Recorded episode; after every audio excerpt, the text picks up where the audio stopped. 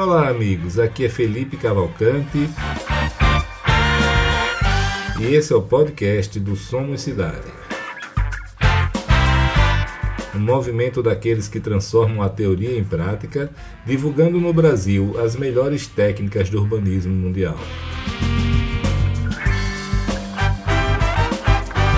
Acreditamos que as cidades devem ser devolvidas para as pessoas e que o setor privado pode ser um grande aliado para que isso aconteça.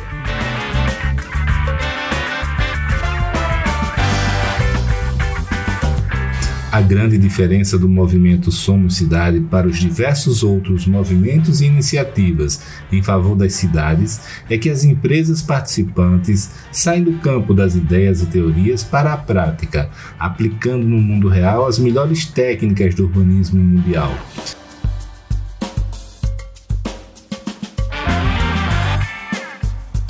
Esse é um movimento de pessoas e empresas que fazem acontecer se expõem ao risco e que são apaixonadas por transformar as cidades e as vidas das pessoas para melhor.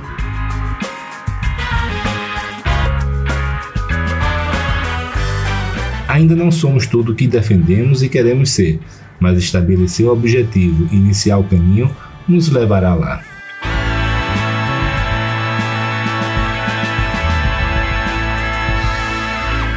Olá, meus amigos, tudo bem? Aqui com vocês, Felipe Cavalcante, e, e hoje recebendo mais um amigo aqui, um amigo querido, amigo mesmo, né, né Silvio? Silvio, a nossa história já é antiga aí, é, a gente se, se, começou a se conhecer melhor na época da fundação da DIT, da qual ele é um dos fundadores, né, e é uma pessoa que, que eu adoro de coração, estou muito feliz por receber você aqui, Silvio, hoje. Prazer é todo meu, Filipão. Bom demais, cara. Vamos falar um pouquinho aqui da, da sua história aí, da história da Ecosil, história bonita aí, 70 anos, é? 73 já, né? Pô, que bacana, né? Quem dera, rapaz, chegasse lá, né? Mas, Silvio, é, eu queria começar, cara, perguntando a você o seguinte: você tem uma história muito diferente da maioria das incorporadoras do Nordeste, incorporadoras e construtoras, que foi a parceria que você fez com o Fundo de Investimento Inglês, né? É, eu queria que você explicasse para a gente um pouquinho dessa história, como é que um fundo inglês foi parar aí em Natal, né? E, e, com, e como é que foi essa relação no início? Eu gosto quando você conta essa história dizendo, eu lembro do Silvio Bezerra lá nas reuniões da DIT, com a pastinha na mão, portfólio de projetos, andando, batendo na porta dos caras, né?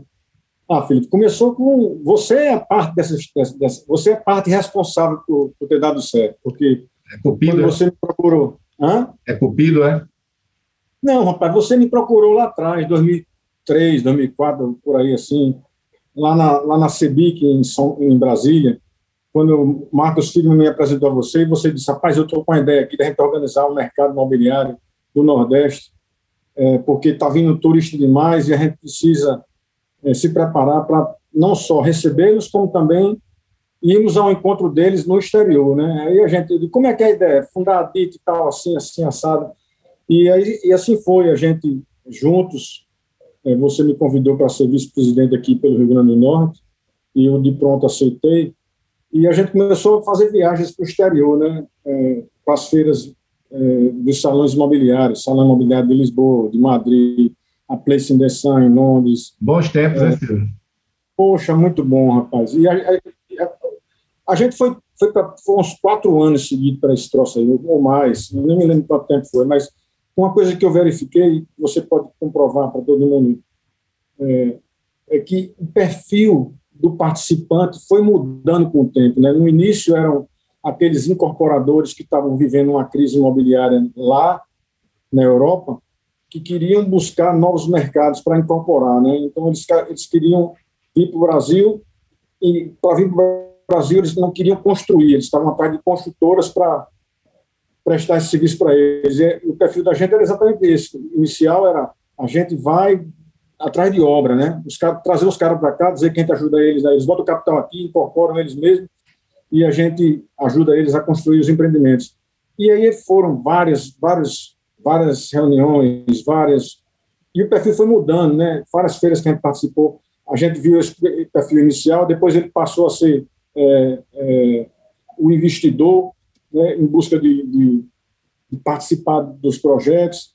E aí, é, até que chegou a vez da gente, né, da gente ser o incorporador, e a gente é, teve a felicidade de encontrar esse grupo inglês chamado Salamanca Capital, e é, fechamos um negócio com eles. Né? Na verdade, fez parte da estratégia da gente, quando a gente viu que 2007, 2008, as grandes empresas do Brasil, de São Paulo, fizeram seus IPOs, aí vieram em busca de novos mercados, eles invadiram o Nordeste todo, né?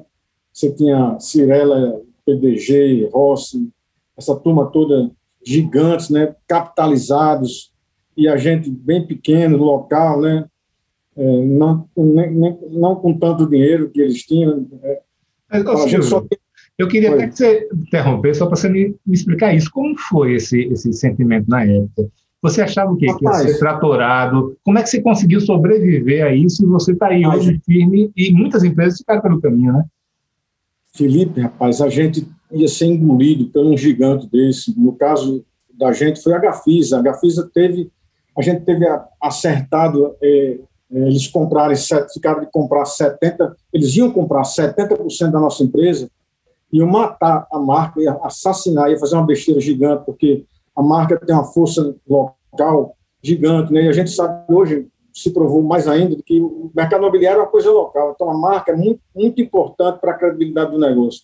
E os caras estavam querendo fazer a sociedade com a gente, entrar na nossa empresa, mas a ideia era botar a Gafisa, matar a Ecocil e ficar a Gafisa somente. É, e a gente ficou num dilema que era o seguinte: ou a gente fica uma empresa, continua uma empresa local, pequena, que vai lançar um, dois empreendimentos por ano, ou a gente vai atrás de um parceiro para capitalizar a empresa e disputar mercado de igual para igual. Né? E foi assim que a gente fez. A gente decidiu por esse outro caminho e através das, das viagens da ADIT, né, as, as, as, feiras internacionais, a gente conseguiu encontrar um, um parceiro que pudesse capitalizar a empresa e dar musculatura né, suficiente para a gente poder disputar mercado. Então, o que a gente é, conseguiu com a Salamanca foi é, os caras vieram muito humildes, Felipe. Os caras chegaram assim para dizer, pô, quem somos nós para entrar no Brasil querendo comprar mais do que 50% de uma empresa que sabe tudo sobre o mercado. E aí a gente desistiu dos 70 a 30 da Gafisa nos 45 do segundo tempo.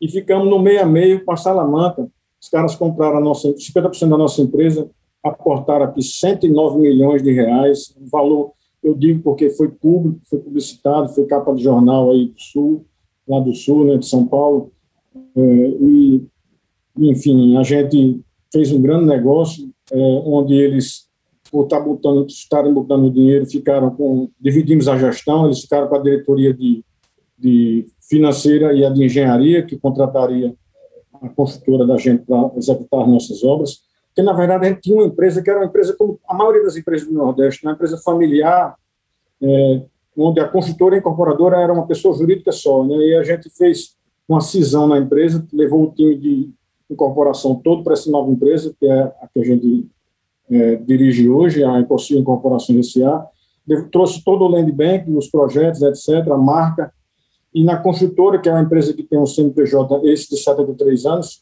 ficou só para minha família. Então, meu pai não perdeu o status de, de construtor da empresa dele, de, de, dono da empresa dele, mas ele ficou impedido de incorporar. Ele só presta serviço de construção. E continua prestando serviço de construções para terceiros, para governos, etc. Ele continua com a mesma marca, então você tem uma marca Ecocil para não, não, construção e outra ele, a, a, marca laranja, que é essa que é conhecida, a cor de laranja, a Ecocil Rezinho Laranja, que é nacionalmente conhecido por muita gente, é, ela passou a ser da, da, incorporadora, e a gente botou Ecocil Incorporações S.A. na razão social. E a, a, a, da construtora, não, ela mudou de cor, passou a ser azul e botou Ecocil Engenharia embaixo.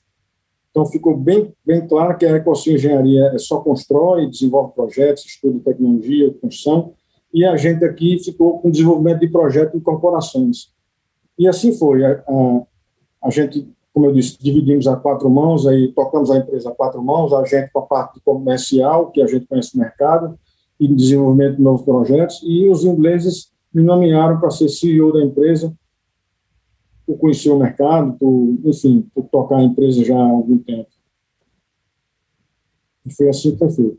Silvio, e eu sempre é, eu acompanhei muito esse, esse fenômeno né, do, dos gringos aqui no Nordeste, e, eu vi muitas empresas fazerem parceria com, com os estrangeiros, né? Mas eu também vi que quase a totalidade dessas parcerias não deram certo, porque havia uma, uma diferença cultural muito grande e também uma, uma desconfiança, né, especialmente dos gringos em relação a, aos brasileiros, né? Sempre havia uma desconfiança e queriam é, tomar decisões à distância, é, sempre com, até com um pouco de arrogância, né? Porque um mercado mais maduro, mais evoluído, então, então é, mas eu, eu, eu sei disso, né, que no seu caso é totalmente distinto. A que, que você atribui é, isso, Silvio? Vamos dar a César que é de César. Né? A gente teve um anjo da guarda aí que protegeu os dois lados, que foi Renato Garcia. Você conhece Renato Garcia? Que ele, ele também estava participando das, das, das feiras internacionais no, no, tempo que a gente participou, e ele participou é, tentando buscar, na verdade, o que ele queria era pegar uma representação de um fundo de investimentos que estava querendo vir para o Brasil. Então, nesse momento, ele tinha duas ou três opções e, terminou, ele terminou fechando com o Salamanca. Legal. Mas, mas no e dia. Para fazer o primeiro negócio, não teve ninguém melhor. Não, mas assim, no, ele dia o Renato foi seu anjo da guarda, mas quais características do, dos ingleses e de vocês contribuíram para isso? Rapaz, os ingleses muito empreendedores. O perfil do Salamanca, do Martin, Yuri e, e, e companhia, eh, os demais, Rupert, quase esqueci do meu amigo Rupert, é, eles, têm um perfil, eles tinham um perfil muito empreendedor, muito empreendedor. Então, eles já estavam em vários países do leste europeu, é, eles tinham um, um, uma vocação de administrar recursos de family offices, então, muita gente é, entregou dinheiro a eles para administrar. Chegou um momento que a Salamanca tinha mais de 5 bilhões de de dólares ou euros, coisa, era um número fabuloso. E ele estava investindo em minas, na minas de ouro na China, shopping center na, na Bulgária. Ou seja, eles tinham muito investimento diversificado, alguma coisa na Rússia, e estavam querendo vir para o Brasil, né? Então a forma deles entrarem foi foi via foi via Ecocil, né? E para a gente, na verdade, quando, quando o Renato optou pela, pela, por ser o representante da Salamanca, ele ele disse: Eu tenho um tiro para dar e tem que dar certo o primeiro tiro. Eu conheço a Ecocil e conheço a Salamanca. Vou apresentar a Salamanca para a Ecocil e, e a Ecocil para a Salamanca e fazer esse casamento aí. E assim foi. É, eu acho que grande parte disso aí foi, foi da credibilidade de ambos os lados que ele, que ele conseguiu fazer acontecer. Agora, para ser sincero, a gente teve assim uma semana de reuniões de manhã, tarde, noite, manhã, tarde, noite, nos escritórios da advocacia de São Paulo, para chegar a um, a um, acordo final. Então, é como a gente costuma dizer que a gente tem uma Bíblia aqui, que é o manual de procedimentos com os acordos de confidencialidade, de acordo de acionista, etc. É, eu gosto de dizer o seguinte: a gente não está listado em bolsa porque não tem tamanho para isso, tem mercado que atua. Mas a gente tem quase todos os instrumentos de, de, de governança que uma empresa listada tem. Então, assim, isso passou muita seriedade para eles, né? E para a gente também. É, eu gosto de dizer, Felipe, que eu não tenho saudade alguma do tempo que a minha empresa era uma empresa familiar e que a gente tocava na informalidade muita coisa, né? É, a gente deixa de perder, a gente perde muita coisa, muita autonomia sobre decisões que uma empresa familiar tem, mas, por outro lado, dá a certeza de que o planejamento vai ser executado, sabe? Porque a gente tem limitações para uma série de coisas. Enfim, é, é um mundo novo, quer dizer, foi um mundo novo que a gente gostou e, e o acionista também, porque é, os resultados foram entregues à minha família é, e aos ingleses também. Você pergunta, os caras não saíram da empresa ainda? Não saíram porque o mundo entrou em crise, né? o mercado imobiliário entrou em crise, os caras não puderam sair. Então, em algum momento, eles pretendem é, retornar o capital que investiram aqui e, enfim, cuidar da outra coisa.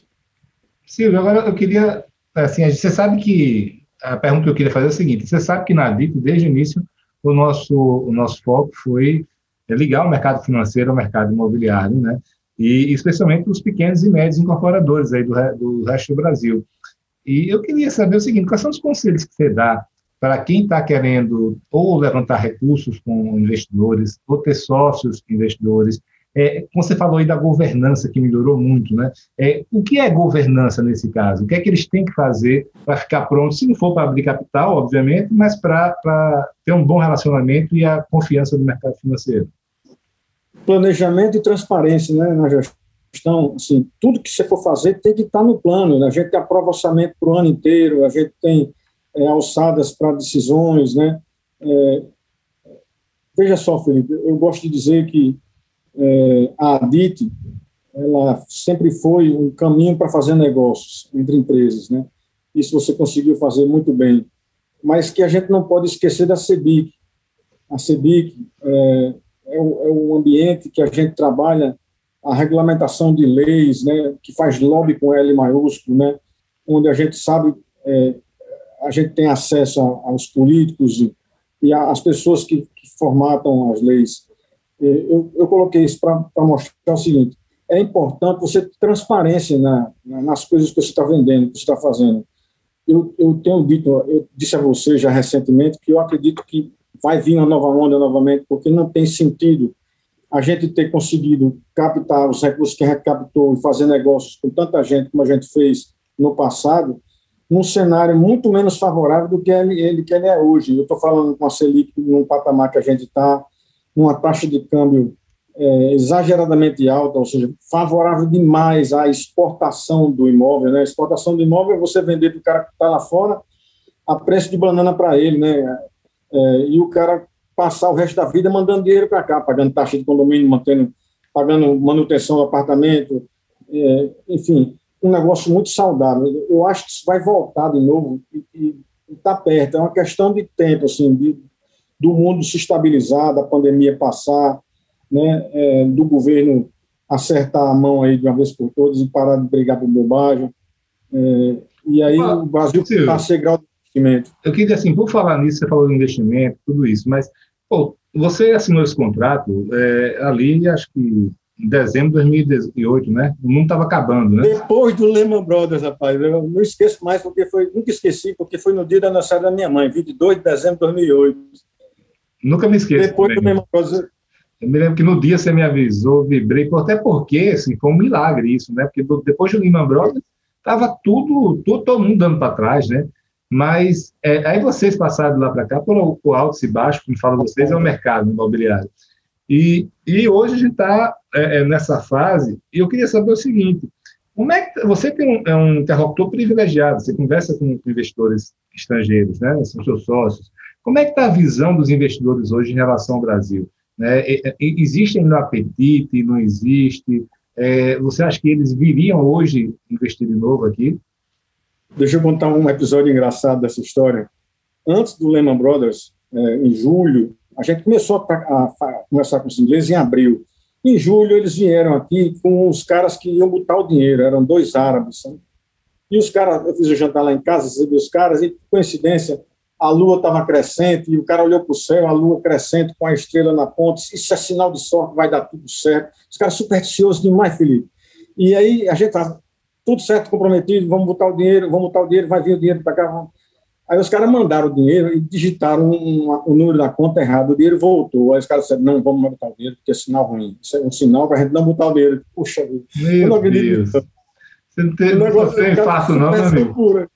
E os Salamanca ficaram loucos, porque tava, tinha dado a palavra que estava dando certo, que tinha dado certo e tal. E eu não sei quem foi que errou esse número que, que digitaram lá, que deu errado e o dinheiro voltou. E aí o Lehman Brothers explodiu e o cara está vendo? Disse que ia, ia, ia, dar errado e tal, tal, tal.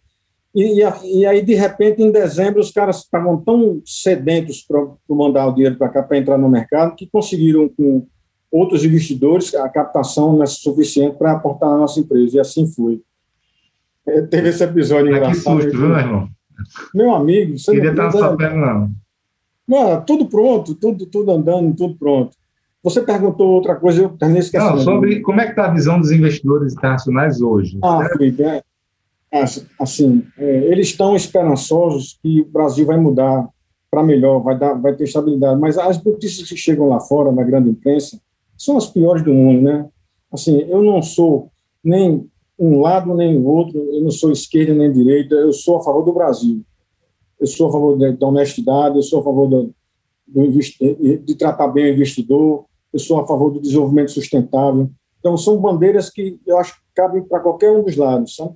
Agora, o que não dá é para ficar briga, por exemplo, pô, a gente está vivendo a pandemia e a politização da pandemia, para mim, é o fim da picada, sabe? É, isso prejudica a todos nós, né? Porque em vez de eu estar funcionando é, 100% do tempo aberto, como, como era conhecido no mercado, a gente termina ficando prejudicado por conta de lockdowns da vida, por exemplo, que eu não digo se é certo ou errado, porque eu não tenho competência para isso, mas que está prejudicando o mercado como um todo, está. Respondendo a pergunta, esses cenários malucos deixam a gente sem, sem ter o que dizer para os caras. Por exemplo, eu, eu tive uma reunião anteontem com eles, uma videoconferência, um dos sócios da gente, ingleses, mora em Cape Town, na África do Sul. E o cara disse para mim, com todos os letras, rapaz, os números aqui nunca tiveram tão bons. E é, é, e é é. E o que, é que vocês estão fazendo aí? Estão fazendo lockdown? Estão fazendo que a vacinação está bem? Você não acredita, pasme, a vacinação aqui vai muito devagar, só vacinaram 3% do país. A gente não teve lockdown. E os números estão maravilhosos. Digo, mas como é que pode isso aí? Rapaz, a questão aqui de consciência, educação todo mundo aqui usa máscara, ninguém aglomera, os restaurantes funcionam, mas ninguém vai para lugar que está cheio demais. É uma questão de educação, sabe, Felipe? E está funcionando. Assim ele disse para mim. Você vai entender a aleatoriedade da, da, do vírus? É difícil demais, né? É um negócio muito maluco, né? Você sabe o aperreio que eu passei, eu mesmo como pessoa física, no final do ano passado, quase eu passo para o lado de lá, rapaz. Mas graças a Deus, Bacana. o cara lá de cima me manteve aqui. aqui. com nós aqui com nós. Não, e nessa, e nessa, nessa caminhada aí toda, já fazem que 13 anos, já faz 12 anos né, e, e pouco, você, que, que, quais são as lições aprendidas? Assim? O que é que você, se pudesse, faria diferente nessa, nessa parceria? Mas eu não faria nada diferente do que eu fiz, não, Felipe. Juro a você, acho que a gente conseguiu entregar é, tudo que a gente prometeu, é, tanto que logo, dois ou três anos depois, os caras capitalizaram novamente a empresa, botaram mais dinheiro, estavam felizes com o resultado que a gente ia entregando. É, talvez é, eu tivesse ido para outros mercados, não tivesse ficado só no Rio Grande do Norte. Se eu fosse fazer de novo, eu teria ido para São Paulo também, sabe? Coisa que a gente pensou em fazer, aí logo depois veio a crise, 2015, 2016, começou a crise imobiliária, aí a gente deu uma freada no acelerador, pisando no, no freio e tiramos um pé do acelerador. Olhando assim de longe, acho até que foi uma boa não ter ido, meu amigo? É, né? Mas olha, Felipe, é um, mercado, é um supermercado, é um mercado que não pertence a ninguém, é um mercado que pertence aos competentes, né? É, a gente é. sempre, sempre optou por ficar no Rio Grande do Norte e ser, e ser os, os, os, maiores do Rio Grande do Norte, ou os melhores, coisa parecida, tentar ser, né? É, a gente tem, tem como meta aqui sempre ter excelência no produto, a excelência no atendimento, né? E a gente sabe que o mercado aqui, é, por mais que ele fosse pequeno, a gente tem, o capital da gente sempre foi modesto comparado à, à, vocação para atender dos, todos os nichos do mercado. É, isso nos fez com que decidisse, a, gente, a gente decidisse ficar aqui, mas hoje eu acho que foi um erro, porque se o mercado daqui está ruim hoje, eu poderia estar no outro mercado que estava compensando isso aí. Enfim, foi, respondendo a pergunta que você fez aí, talvez a gente tivesse optado por, por, por, tentar entrar em outros mercados, aí no caso seria Rio São Paulo. Entendi. Silvio, agora que você falou aí, né, de Natal, do, do mercado daí como é, mas eu, uma coisa que eu admiro muito em vocês, né, e você especialmente está encabeçando muito isso, é, é, o marketing de vocês, né, cara? A criatividade, né, as ações, né?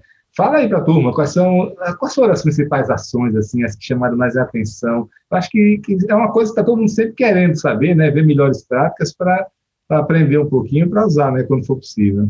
Você é fã do Ecosil Fortune, né? ah, veja só. Meu filho, meu filho nunca soube jogar banco imobiliário, mas Ecosil Fortune sim. Ele é fera, né? É. É, você tem que explicar depois, eu vou explicar aqui. O Ecossil Fortuna foi um brinde de final de ano que a gente fez, é, não me lembro mais se foi 2014 ou 15. Enfim, na verdade, a ideia era assim: a gente estava. Eu, eu peguei o Banco Imobiliário e reescrevi as regras do Banco Imobiliário, porque eu achava que o Banco Imobiliário não tinha nada, e acho, continuo achando, que o Banco Imobiliário não tem nada a ver com o mercado imobiliário da gente aqui. Assim, o mercado imobiliário da gente aqui, ele é, ele é, é cheio de, de novidades que, que o, o, jogo, na época que foi criado, não, não, retrata, né? Então, assim, a gente criou regras novas e eu, de, me deu o trabalho de me divertindo nas noites aí em casa, escrever as cartas do jogo todo, né? A carta de revés, onde o cara tem uma, uma licença eh, de construção, um alvará de construção embargado pela prefeitura, ou então a sua empresa ganhou um prêmio de sustentabilidade ambiental, você tem um, um bônus, enfim, a gente também, a ideia do, do jogo foi, foi tentar educar as crianças e os adolescentes o mercado imobiliário é, de fato, um investimento mais seguro, né? Que a gente viu, na, via naquela época uma volatilidade muito grande da bolsa e do, dos, do mercado cambial também. Então, assim, a gente achou que é, desenhando um jogo onde cada casinha daquela que você compra era um empreendimento imobiliário da gente, lançado por nós, e eu botei na mesa lá, sei lá, seis ou oito é, empreendimentos diferentes que a gente tinha comercializado, estava comercializando, é, com, o objetivo do cara comprar, ser o dono daquilo, botar para alugar e tal. É, e, e essa, essas cartas de. Ô, Silvio, é, conta aí as, cartas, as cartas boas e ruins, né? Se acontecer isso, você perde X ponto, volta X casa, você perde aquilo. Não, é Essa é a grande sacada, né? É. Você comprou um empreendimento, comprou um apartamento de uma construtora que não tem alvará de construção. Aí o cara tomava um revés gigante, né? mas você comprou um apartamento da Ecocil e o empreendimento valorizou, aí você ganhava muitas, muito dinheiro na, na frente. Né? Enfim, a gente tentou construir um jogo onde a gente mostrava os riscos que você tinha é, e praticamente você perdia dinheiro se você investisse em qualquer coisa que não fosse no mercado imobiliário. É, e para investir no mercado imobiliário, você tem que procurar as, as boas empresas. No caso, era sempre a Ecocil, porque o jogo todo era baseado em projetos e empreendimentos da gente. É, esse foi, essa foi uma ação que foi muito, foi muito bem muito, muito festejada e muito bem aceita. A gente mandou esse jogo pra, da gente para a imprensa como um todo, para os órgãos formadores de opinião, agências e para os clientes da gente. E foi um, um, um negócio muito bacana, que inclusive a gente fez a versão em inglês, porque os ingleses queriam receber na Inglaterra também, a gente mandou para a Inglaterra. E eu tive, né, nesse tempo, é, a felicidade de, de de um, período de quatro anos, eu presidi o Conselho do SEBRAE aqui no Rio Grande do Norte e tive a, a oportunidade de, de, fazer um curso de 15 dias no INSEAD, na Fontainebleau. E teve uma das cadeiras que a gente tem, eram dirigentes do, de sindicais e tal, é, ligados à, à, Federação das Indústrias e tal, e ao do Senai. Um, dois, duas semanas de treinamento. E a gente é, teve uma cadeira lá de jogos de negócios eu, eu a, a, as aulas eram em inglês, obviamente, lá, no Fontainebleau, eu não falo francês, e eu, eu mandei buscar o jogo, eu mandei pelo, eu viajei sem ele, quando eu vi que tinha a cadeira de jogos de negócio, eu, eu mandei minha secretária despachar no SEDEX para mim lá, eu recebi o Ecosul Fortuna inglês e dei de presente para o professor da cadeira lá, o cara ficou encantado, Felipe, encantado. Você perguntou sobre ações de marketing interessantes, diferentes, essa foi uma, uma bastante interessante. Mas aqui, aqui, aqui nos fez ganhar uma vez o prêmio Master Imobiliário é, lá do Secol de São Paulo, que, que muito me honra é, ter conseguido ganhar isso uma vez na vida, é, que é dificílimo, né? Foi aquela ação que a gente fez com o clube de futebol do nosso coração aqui, que é o ABC, nosso ABCzinho, que está tá na Série B.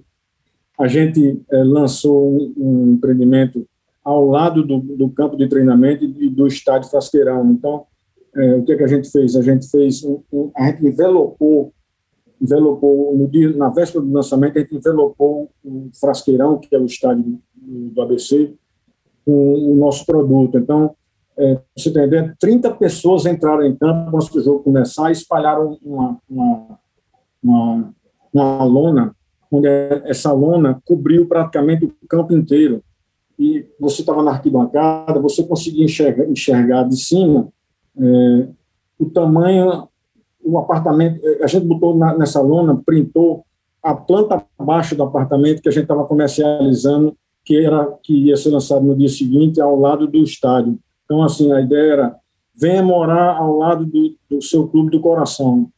Parcelas a partir de 250 reais. É um, é um negócio muito barato. Eram dois quartos com um banheiro só, de 48 metros quadrados, e a gente vendeu 186 unidades no dia seguinte. Ou seja, a gente vendeu 80% do, do empreendimento com essas ações que eh, o, o, clube era conhecido como é conhecido como o mais querido é, e a gente uma mais lembrada. Então, eh, as meninas com aquelas plaquinhas mostrando na, na, na beira do campo lá, venha morar. O mais querido era a, a, o ABC e a mais lembrada era a Ecosil. Isso foi um sucesso absoluto. A gente escreveu esse case e foi esse case que nos deu o prêmio lá com criativo. Até teve um tempo que eu fiquei pensando, como é que os caras não fazem isso com o Corinthians, com o Flamengo lá no Sul, que ia vender de rachar, né? Não, bacana. Agora, passando assim para o vizinho do marketing, né, que é o comercial, cara, eu sei que você montou uma house, né, aí. E a house a gente vê, vê cada vez mais comum agora, né? Antigamente ainda era uma coisa mais, mais difícil de se ver, e também as grandes incorporadoras começaram a montar também. Eu queria, você pode dividir com a gente como foi essa sua experiência com a, com a sua house? Rapaz, a gente sempre teve aqui é, uma filosofia. Eu sempre tive o seguinte: eu sempre procurei, eu sempre procurei, não, eu sempre procuro trabalhar com gente que é melhor que eu, né? Então, assim, eu fui contratar um diretor comercial e trouxe São Paulo, Isaías, o cara passou seis anos comigo aqui, ele veio da Câmara Correia Incorporações, e foi ele que montou a house para a gente aqui, me convenceu a montar a house, porque a gente precisava ter um time onde, é, sem dúvida alguma, o cara que viesse comprar um, apartamento meu aqui, ele ia sair com algum, algum imóvel nosso, e não é, como às vezes você vê nas imobiliárias, que você, o cara o cara vai comprar um apartamento da Ecocil, você chega lá, não, não encaixou no bolso dele da Ecocil, aí o cara oferece outro do concorrente e você banco besta, né?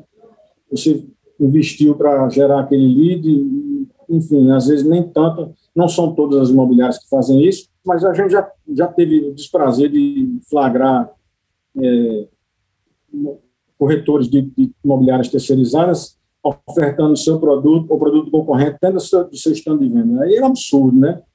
Então, a gente montou a nossa house com 80, chegamos a ter 80 corretores só na nossa house. Lógico que a Brasil Brokers, na época aqui, nesse tempo, tinha 400 corretores, era a maior imobiliária de Natal, como continua sendo Abreu, meu parceiro, meu amigo, Ricardo Abreu, é, é, continua sendo a maior imobiliária. Mas o, o, o fato da gente ter uma house ajudou muito nessa, na, na disputa pela, pela performance da, da melhor imobiliária. Então, eu, eu premiava a, a, performance da minha house é, cada vez mais que batia batia a imobiliária. Então, eu, eu estimulava, eu nunca dei nada demais a house que não desse aos outros. Porque, na verdade, eu tinha interesse de fomentar a competição, sabe, Felipe? Isso funcionou muito bem, porque quando você privilegia um, o cara relaxa, né?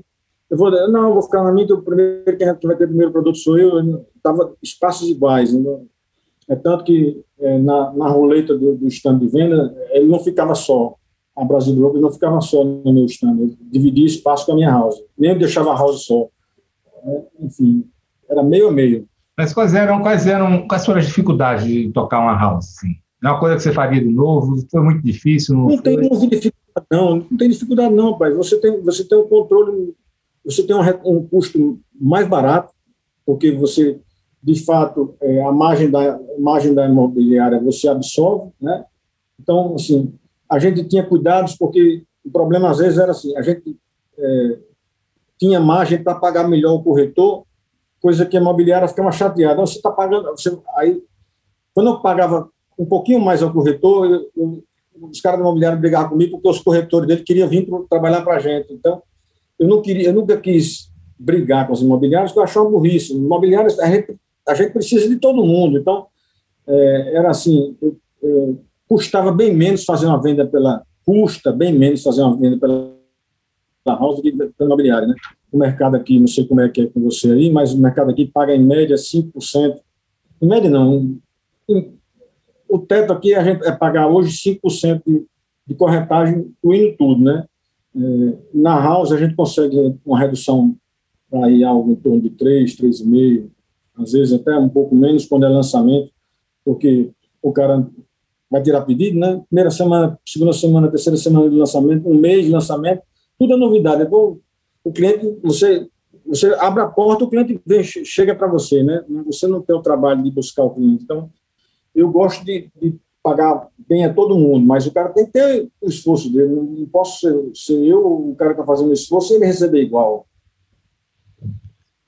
assim, eu, eu, eu, eu, queria voltar agora um, um passo aí eu me lembrei de uma coisa, cara, que foi aquela loucura que a gente viveu aqui né, no Nordeste, você em Natal, então nem se fala, que foi aqueles os, os europeus vindo para cá.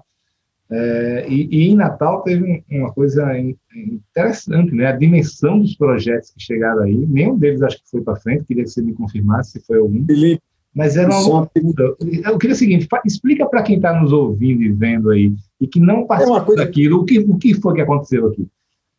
Felipe, é uma coisa que é inacreditável, né? Você imaginar a CNN internacional transmitindo de Cabo de São Roque, aqui uma praia que tem aqui, é, a vinda de David Beckham, que era o auge do David Beckham, é, jogador da seleção da Inglaterra, é, ancorando aqui um, um projeto imobiliário é, de, um, de um gringo que estava chegando aqui.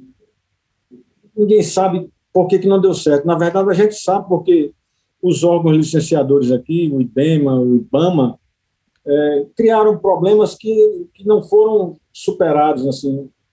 Eu, eu acho um absurdo o cara dizer, a gente tinha aqui, pô, o Grupo Sanches trouxe o Antônio Bandeiras, o Grupo é, Nicolas Mateus trouxe o David Beckham, é, outros trouxeram... Tem um que a, que a a princesa lá da Inglaterra, né, que, que participou também.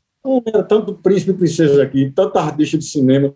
Bom, eu estava dizendo assim, a CNN veio transmitir ao vivo um, um lançamento quando David Beckham estava aqui. Isso, quando eu olho para trás, Felipe, eu disse, como é, que, como é que coube tudo isso aqui e de repente sumiu todo mundo e, e não, não funcionou? A gente sabe que não funcionou porque o que criaram de dificuldade para esses caras entrar aqui é, parece até que os caras que, que criaram dificuldade são, são estrangeiros, assim, de, de outros estados, porque eles foram para Pernambuco. Jogando contra, foram, né? Jogando contra, foram para o Ceará, foram para Paraíba, ou seja, o Rio Grande do Norte foi um dos poucos estados, ou foi o estado que mais teve gente interessada e que não conseguiu captar quase nada. Silvio, eu sou testemunha, cara. Eu, a gente viajava muito, você sabe disso.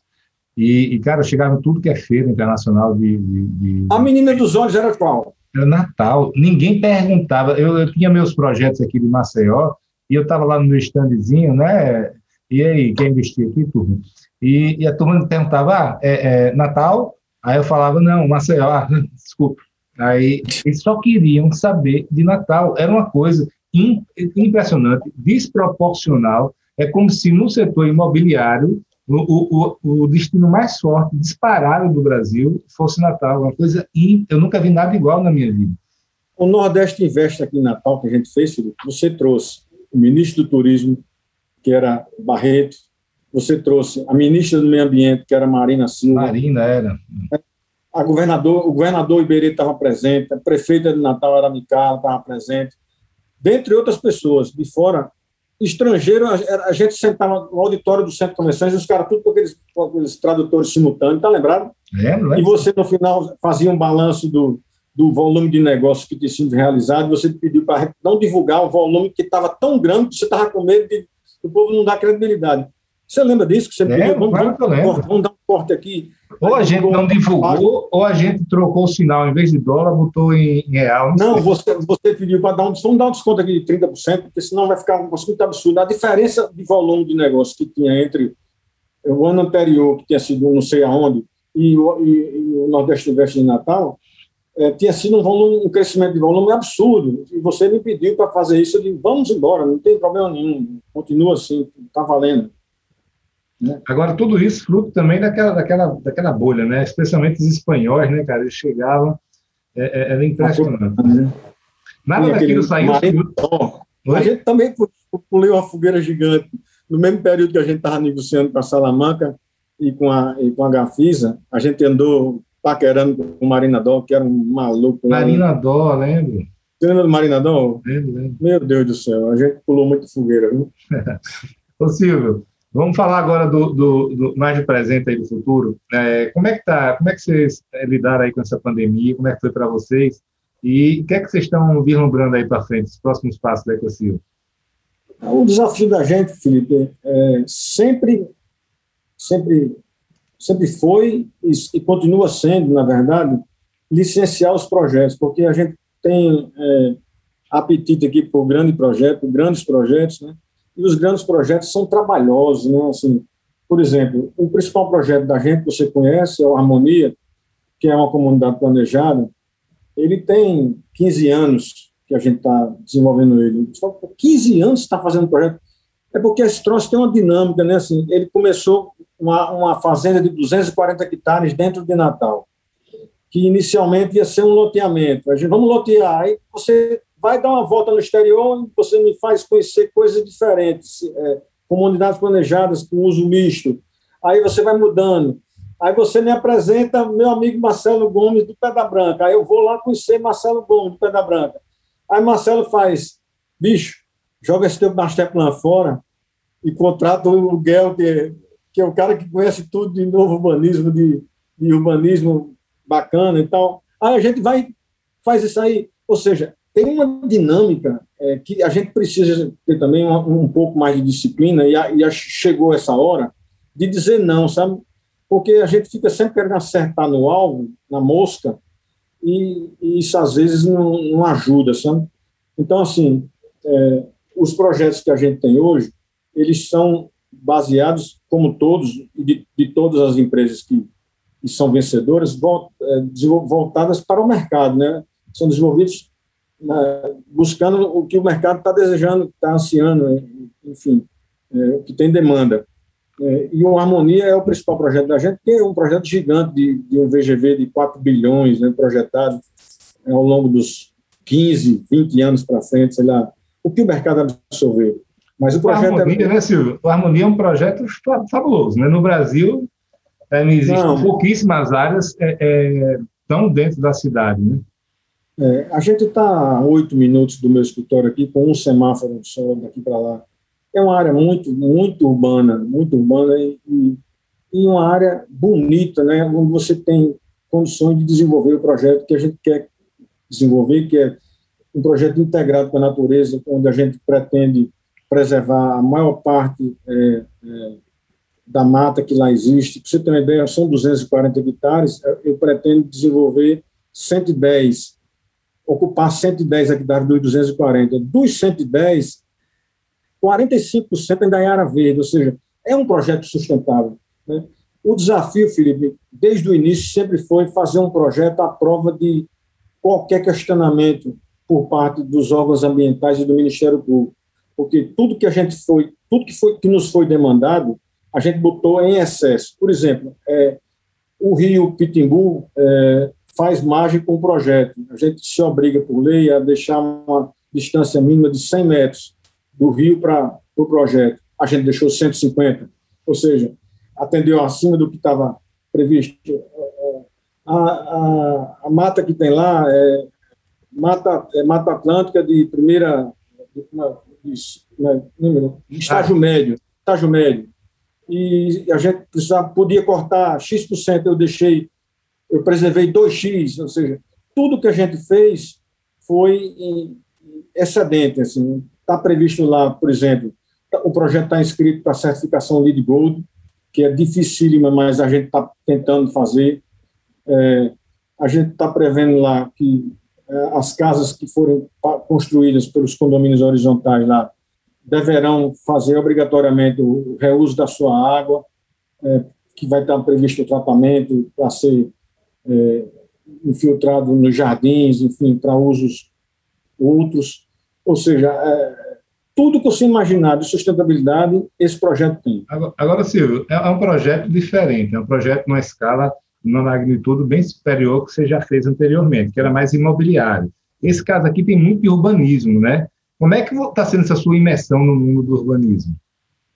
Então, a, a gente, quando a gente chegou a fazer inicialmente uma charrete, eu procurei você, Felipe, qual a empresa que você indica tal? Você me indicou lá uma empresa, que foi a Edsa, e a gente teve um sucesso absoluto. Eu até, inclusive, eu não entendia por que a Edsa, tanto tempo fazendo isso, nunca tinha filmado um, um, a execução de uma charrete. E a gente passou três dias trancados aqui no, no, no hotel, e eu botei uma câmera daquelas no, no formato time-lapse e, e, fiz depois um filme e dei de presente os caras da Edson, os caras acharam bom para danado. É, mostra o trabalho que dá uma charrete, a metodologia, o envolvimento de todo mundo da empresa, a turma do comercial, a turma do financeiro, o pessoal da arquitetura, todo mundo da empresa estava participando, dando seus inputs no, no, na charrete, e os caras, os três americanos que estavam aqui, desenharam o master plan inicial. Aí você, pô, vai, o seu master plan da Edson, hoje ele não é, ele, ele, ele, ele, o esqueleto dele talvez tenha sido, porque quando a gente foi lá no Pedra Branca, e muito francamente, conversando com o Valério e com o Marcelo, a gente perguntou o que, é que vocês fariam no caso da gente. Eu mostrei o master plan, disse, rapaz, se fosse vocês, eu ia pegar o avião, ia a Copenhague e conversava com o Guel, porque a gente fez aqui uma Main Street, lá no Pedra Branca, na rua principal, com, com, com, com o Guel, e foi fabuloso. Se fosse vocês, já que vocês não estão com nada implantado ainda, eu procurava o Guel para ele validar isso aqui ou para aperfeiçoar o que foi feito. E assim foi. A gente teve que meio que descartar o master plan que tinha sido feito na charrete e, e optamos pra, pela filosofia do Guel, que era construir cidades para pessoas, né? Aquela regra dele onde você, em 10 minutos, da sua casa para qualquer lugar, você resolve tudo que você precisar. É, bota gente para morar, gente perto do comércio, de serviço, de escritório, de médico, de tudo. É, e assim foi assim. Agora, assim, o, o Silvio, o Guel é um, é um né, é o maior nome hoje do urbanismo brasileiro, é, mundial, né? Ele, é, eu queria saber para você, em primeiro lugar, o seguinte: como foi, a, como foi essa relação com, com o escritório dele no dia a dia? São muito estrelas no SAM, conseguiram é, entender Rapaz, é, as peculiaridades aqui do Brasil? Você precisou tropicalizar, ter algum escritório local para ajudar eles? Como é que foi isso? Rapaz, a gente teve a sorte de encontrar o Maurício, que ganhou o sobrenome de Guel, né? Maurício Guel, a gente chama de Maurício Maurício Pereira. Maurício Pereira, exatamente a gente conseguiu. Quando a gente foi para lá, eles, eles, por sorte, o Maurício estava lá, tinha acabado de entrar na empresa e tal. Ele foi a, o meio de campo para a gente aí na confecção do projeto. É, eu lembro demais que a gente foi para Copenhague, eu, Felipe, meu irmão, que é arquiteto, diretor de projetos, Marcelo Freitas, meu sócio, é, diretor financeiro, e a gente andou Copenhague inteira de bicicleta, o cara mostrando, a CEO é, do escritório mostrando aqui esse prédio foi feito por a gente, essa ponta aqui foi feita por a gente. A gente ficou encantado, né? A cidade de Copenhague realmente é belíssima, né? E tem muita coisa, e ela explicando o porquê de cada coisa. Foi uma aula de arquitetura fabulosa, assim, uma coisa que não tem preço. É, e aí a gente fechou o negócio com eles, é, sempre fazendo uma ressalva de que se tratava de um projeto no Nordeste brasileiro, portanto, não poderia ter os custos que que pudessem ser absorvidos pelo metro quadrado de quem vende apartamento ou qualquer coisa em São Paulo, né? E conseguimos chegar aí a, valores que, que, valeu a pena esse investimento. Aí a gente contratou a, a Aro, que é a empresa de engenharia inglesa, se não me engano, por também por estímulo do próprio, dos próprios sócios da gente. E os caras fizeram estu, estudos de ventilação, estudos de insolação. Então, o projeto tem todas as ruas, né, privilegiando túneis de vento, enfim. Ficou muito bacana. E a gente vê a hora de tirar isso do papel e está muito próximo, porque é, finalmente a gente vai é, licenciar o primeiro condomínio para lançar esse ano ainda até o meio do próximo deste ano, meio deste ano a gente vai lançar a primeira fase que é o condomínio horizontal é, de lotes urbanizados. Né? Tá. Silvio, agora voltando ainda para o Guel, né? o Guel é uma lenda, né? Como foi aí na Prefeitura de Natal, nos órgãos ambientais, etc., na academia, isso influenciou em algo? Porque todos eles leem o livro do Guel e, e, e indicam que sejam aplicadas essas técnicas. Aí vem um empreendedor imobiliário de Natal, consegue trazer Guel para aí. Como é que foi isso aí? A pessoa recebeu bem? Mudou algo na relação sua, na aprovação?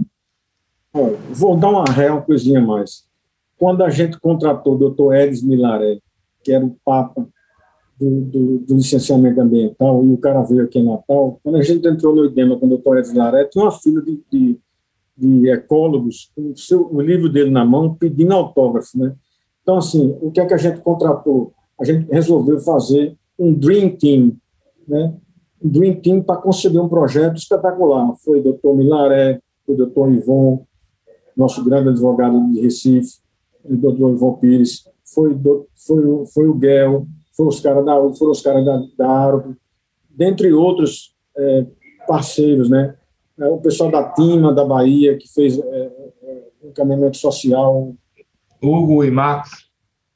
Isso, os caras geniais, os caras foram, porra, ficaram todos os stakeholders é, ligados, poderiam estar influenciando no projeto, foram ouvi-los e modificamos o projeto com as demandas de cada um deles. Um trabalho fantástico. Eu não vejo a hora que esse projeto decole de uma vez por todas e saia do papel, Felipe, porque já faz 15 anos que a gente brinca com isso, que a gente desenvolve esse troço, que aperfeiçoa, que lapida o diamante, né? E está bem perto agora, graças a Deus. Mas não é todo mundo não que consegue aguentar isso tudo. E, e, e tem é, gente que, que acha que empreender é fácil hein, no Brasil. É, rapaz, na verdade, assim, qualquer um de nós que, que tivesse do outro lado da mesa, a gente iria pensar diferente do que a grande maioria pensa, que é a gente pensaria em estender o tapete vermelho das boas-vindas do capital, né? Mas, infelizmente, não é assim em todo canto. E a gente toma muito do nosso tempo tentar convencê-los de que a gente é quem paga os impostos, que gera receita para a maioria da turma aí receber seu salário, né? Silvio, você ficou apaixonado pelo urbanismo, por cidades para as pessoas, não? Rapaz, aquela viagem que você me recomendou fazer, a viagem técnica para Estados Unidos. Foi fabulosa, meu amigo. A gente viu cada empreendimento, Felipe, cada empreendimento mais lindo do que o outro.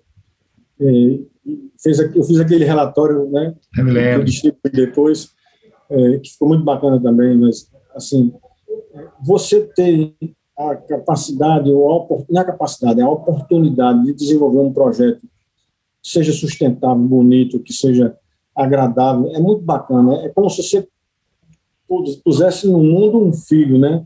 Imagina se o Felipe, que é meu irmão, que é arquiteto, que, que desenha a maioria dos projetos da gente. Imagina que cada é um gênio, né? Um craque. Filipão está arrebentando. Agora está São Paulo, né? Abriu escritório na Faria Lima, São é, Paulo. Para quem está nos ouvindo e vendo, ele, ele é sócio da Mula Preta, um escritório de design de imóveis, e está tá realmente estourando em São Paulo, e já ganhou vários prêmios internacionais, o Felipe Bezerra. E, então tem a Mula Preta. Ele também tem um escritório de arquitetura é, com, chamado EMA, né, que está tá estourando, projeto fabuloso, é ele, Leomar, Maia da Paraíba. Novo. Mas, assim, está na vanguarda hoje da arquitetura nacional, né? show de bola. Ele tem um sócio chamado Léo Maia, que é arquiteto jovem também, é, de João Pessoa, e eles se deram muito bem, estão muito afinados, e botaram o EMA lá, o escritório metropolitano de arquitetura, e está matando a pau lá, o cara está Tá Muito show. bom. E, Silvio, é, para a gente voltar aqui é, a, a, também a outro assunto que eu queria que você falasse, cara. É, seu pai também é um, é um, foi um líder empresarial, né, que fez toda a diferença aí no Brasil. Foi presidente da CNI, a construtora, é, eu queria entender melhor se foi ele que fundou, se foi seu avô, se, como, é que, como é que começou a Ecocil e como foi essa história do seu pai, tanto na empresa quanto no, no, na, nas instituições, nas entidades, né? Rapaz, meu pai é, nasceu. Ele se chama Fernando Bezerra. É, meu pai nasceu em 41, mas estudou com um amigo que fez um colégio junto com eles, e eles formaram, entraram na faculdade juntos e se formaram em engenharia. Naquela época, em 65, é, eles, eles, meu pai terminou a faculdade, ele foi fazer um MBA no Utah. Jura? Em Salt Lake em 65, passou dois anos morando nos Estados Unidos. Ele casou com minha mãe e foram morar lá é, no estado de Utah, em Salt Lake City, com a promessa de quando ele voltasse, ele, ele seria professor da universidade, né, no curso de engenharia. Quando ele voltou, a universidade não tinha vaga, não teve vaga. E ele, ele disse, graças a Deus eu não, não entrei na faculdade, tive que empreender, senão eu poderia ter ficado limitado à universidade, não desmerecendo jamais pouco técnico, mas, mas esse, esse, essa vocação empreendedora dele não, talvez não tivesse sido desenvolvido, sabe? E aí, quando ele voltou, ele procurou o amigo dele, que era Luciano Barros, e eles botaram, na verdade, eles queriam botar uma construtora, mas aí, o Luciano Barros disse: Meu pai tem uma empresa que chamada Empresa de Construção Civil Limitada, que está sem operar, e a gente poderia reabri-la, ela estava aberta, mas podia assumi-la, você compra metade das ações, e a gente toca porque ela, ela tem história, tem acervo e tal. Naquela época precisava muito de acervo para poder fazer. Até hoje também precisa, né? E assim foi, ele assumiu a Ecocil, ele, ele abreviou a empresa de construções civis limitada e botou Ecocil, que é a abreviação desse nome todo.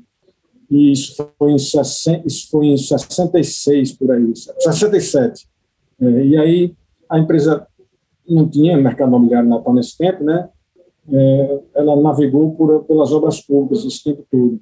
Quando foi em 93, eu já tava, eu me formei, é, meu pai estava, Luciano, que era sócio dele, tinha falecido num acidente em 73, meu pai terminou comprando as cotas da, da minha, da madrinha de Felipe, que é, é a mulher de, a viúva de Luciano Barros, e é, em 93 ele estava só, éramos só meu pai e eu e meus irmãos. Eu tinha recém-formado e eu fui a São Paulo conhecer o terceiro Congresso Brasileiro da Indústria Imobiliária, o COBIM. Eu conheci Paim lá, ó, Zé Paim de Andrade Júnior, grande figura, meu amigão. Ele estava falando sobre o sucesso do Plano 100, dizendo que queria abrir franquias para o Nordeste, o Brasil todo. E eu, com 25 anos nesse congresso, 25 anos de idade, fui lá, quando ele terminou de falar, botei meu cartão na mão dele e disse, você tem franqueado já para o Rio Grande do Norte? Ele olhou para mim e disse, o que esse moleque está fazendo aqui? Eu digo isso a ele, hoje ele acha graça. E assim foi, a gente trouxe o Plano sempre para Natal e foi um sucesso absoluto, porque é, a demanda existia, mas não existia mercado, então foi, tudo foi novidade, né, naquele tempo. Foi assim que a minha vida começou no, nessa área. A empresa estava muito pequena e com o sucesso do Plano 100 vieram demandas outras para apartamentos grandes e a gente lançou aqui 15 condomínios fechados para esse de custo pra, de alto luxo, porque os caras achavam tão bom comprar no sistema plano centro que queriam comprar um andar inteiro e transformar quatro apartamentos pequenos num apartamento grande. E isso não ficava bom, né? Teve gente que comprou dois e a gente, oh, não faço isso não, vamos, eu vou lançar um apartamento maior para você aqui.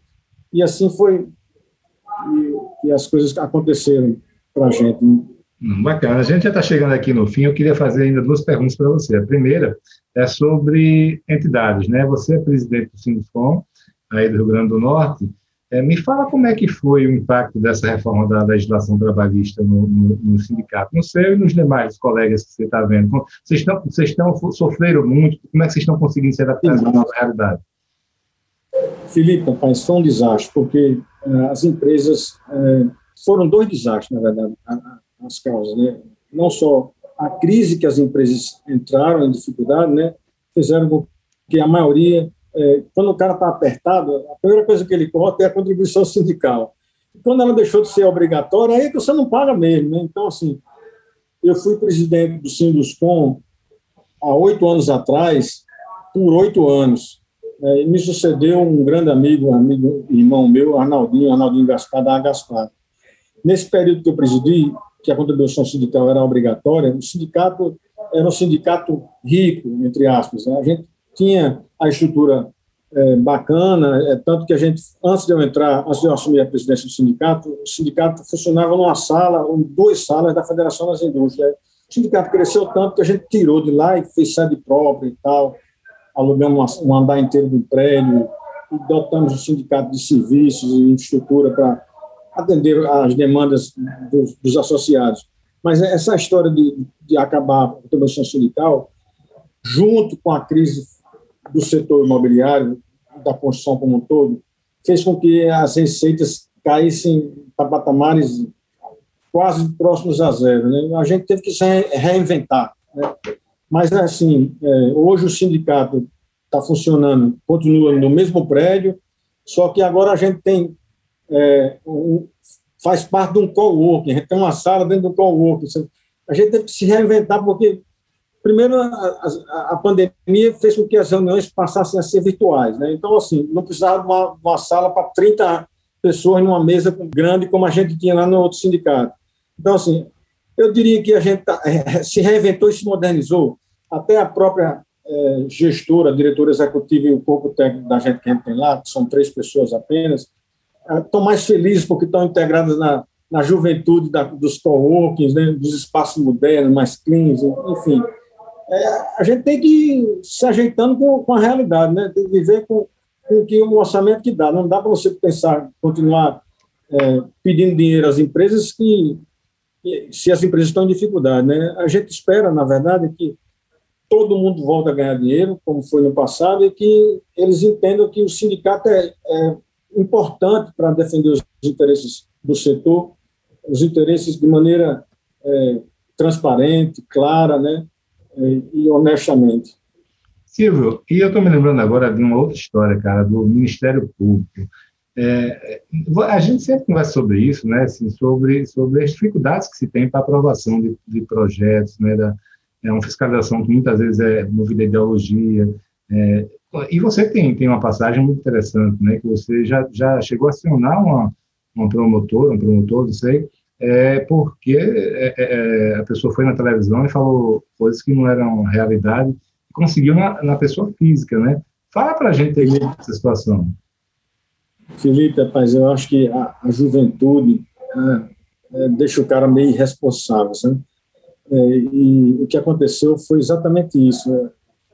15 anos atrás, é, a gente teve um empreendimento aprovado, estava todo licenciado, licença ambiental, licença alvarado de construção, tudo direitinho, e a gente abriu as vendas do projeto, começou a atender o projeto, e, de repente, o Ministério Público é, do Meio Ambiente aqui de Natal é, foi questionar as licenças e foi para a televisão para dizer que a gente estava cometendo um crime ambiental e que Silvio Bezerra, diretor da Ecocil, ia ser preso porque estava sendo é, cometendo um crime ambiental. Ele nominou a mim no jornal, no, no, no RMTV, primeira edição, aquele jornal da Globo local, é, e com base no que, ela, que a promotora fez, eu, eu fui convidado a ir a uma audiência com com o Ministério Público para ver se, eu, se a gente topava desistir do projeto.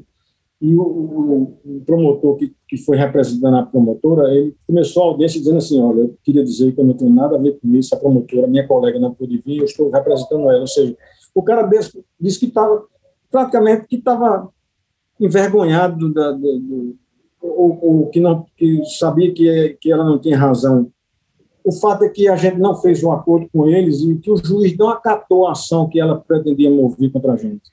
Então, eu, de maneira irresponsável pela idade, talvez, talvez eu não sei se eu repetisse isso novamente, mas eu não queria deixar essa mensagem dessa forma, não, sabe, Felipe? Né? Porque a gente, na verdade, ganhou a ação, ela transitou em julgado depois de 10 anos. Eu estou em vias de receber é, um dinheiro por conta de dano moral, que, que me causou. Hoje, o estresse que eu vivi, advindo de sair, me faz sofrer de mal de parte. Né? O estresse, no momento da época, estava tão grande que ela pediu minha prisão no dia 31 de dezembro de 2004, por crime ambiental, e o juiz não acatou. Então, isso me fez, me gerou um estresse que me fez é, mover essa ação como forma de compensação, sabe? É, eu não sei se eu recomendo que as pessoas sigam o mesmo caminho. Só sei que eu fiz, eu acho que eu fiz o certo, porque, é, infelizmente, o país que a gente vive é um país do corporativismo e as pessoas deveriam ver é, o meu lado dessa história. E, sofri muito, mesmo tendo razão para mover a ação, que ganhei a, a, ação em todas as instâncias. Saí do Natal, fui para Recife, que era a segunda instância, fui para o STJ e eu ganhei no STJ e eu, passaram 15 anos e eu ainda não recebi os, o, o, que deveria, o que foi imputado pela justiça para receber. Estou em vias de receber.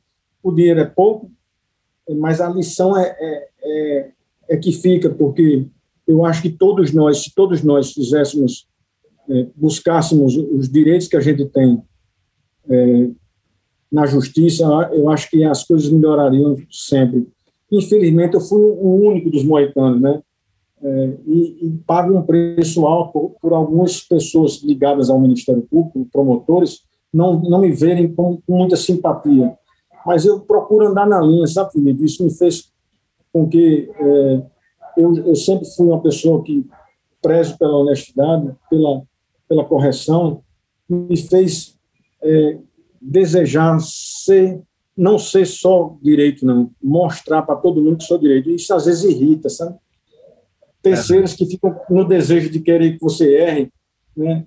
Enfim, todo mundo é passivo de errar, mas eu, eu, eu digo a você aqui e a todos que estão nos ouvindo, ou nos enxergando e nos assistindo, que eu posso até errar, mas eu vou estar sempre buscando o certo. Aprendi isso de forma muito transparente, que é, eu não tenho mais idade para fazer nada que tenha que dar explicação, sabe, Felipe? Meu pai me ensinou isso aí, eu quero ter o sossego do meu travesseiro, como sempre tive. É isso, Bom. velho. Silvio, para a gente terminar... É um assunto um pouco delicado, que, me emociona e que me entristece, mas é, é, eu diria que fosse para fazer de novo, eu faria novamente tudo novo. Entendi. Silvio, para a gente terminar, fala aí um pouquinho do Somos Cidade, como é que está sendo essa experiência aí? Meu amigo, você é o cara, né? Começa por eu, é? aí. É?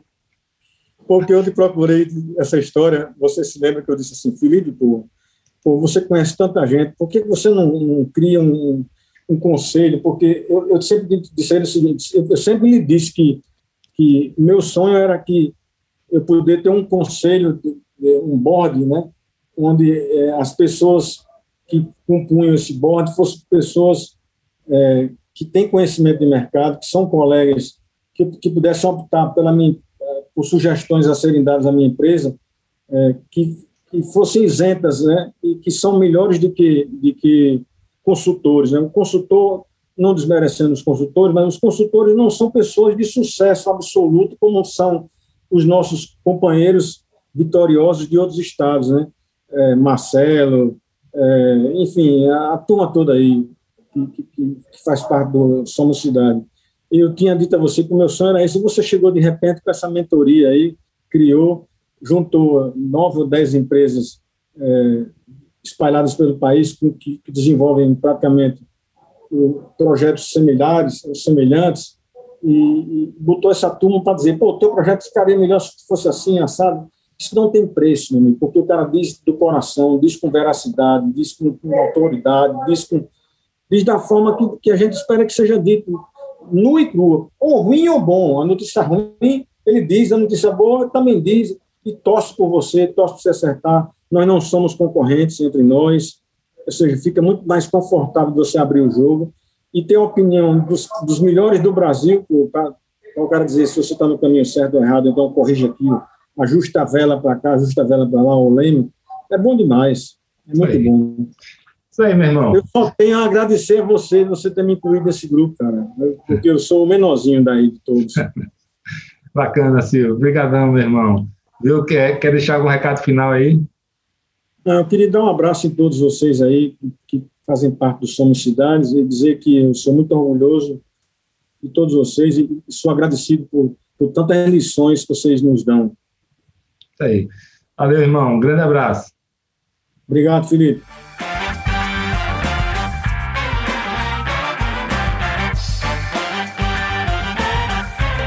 Esse é o podcast do movimento Somos Cidades.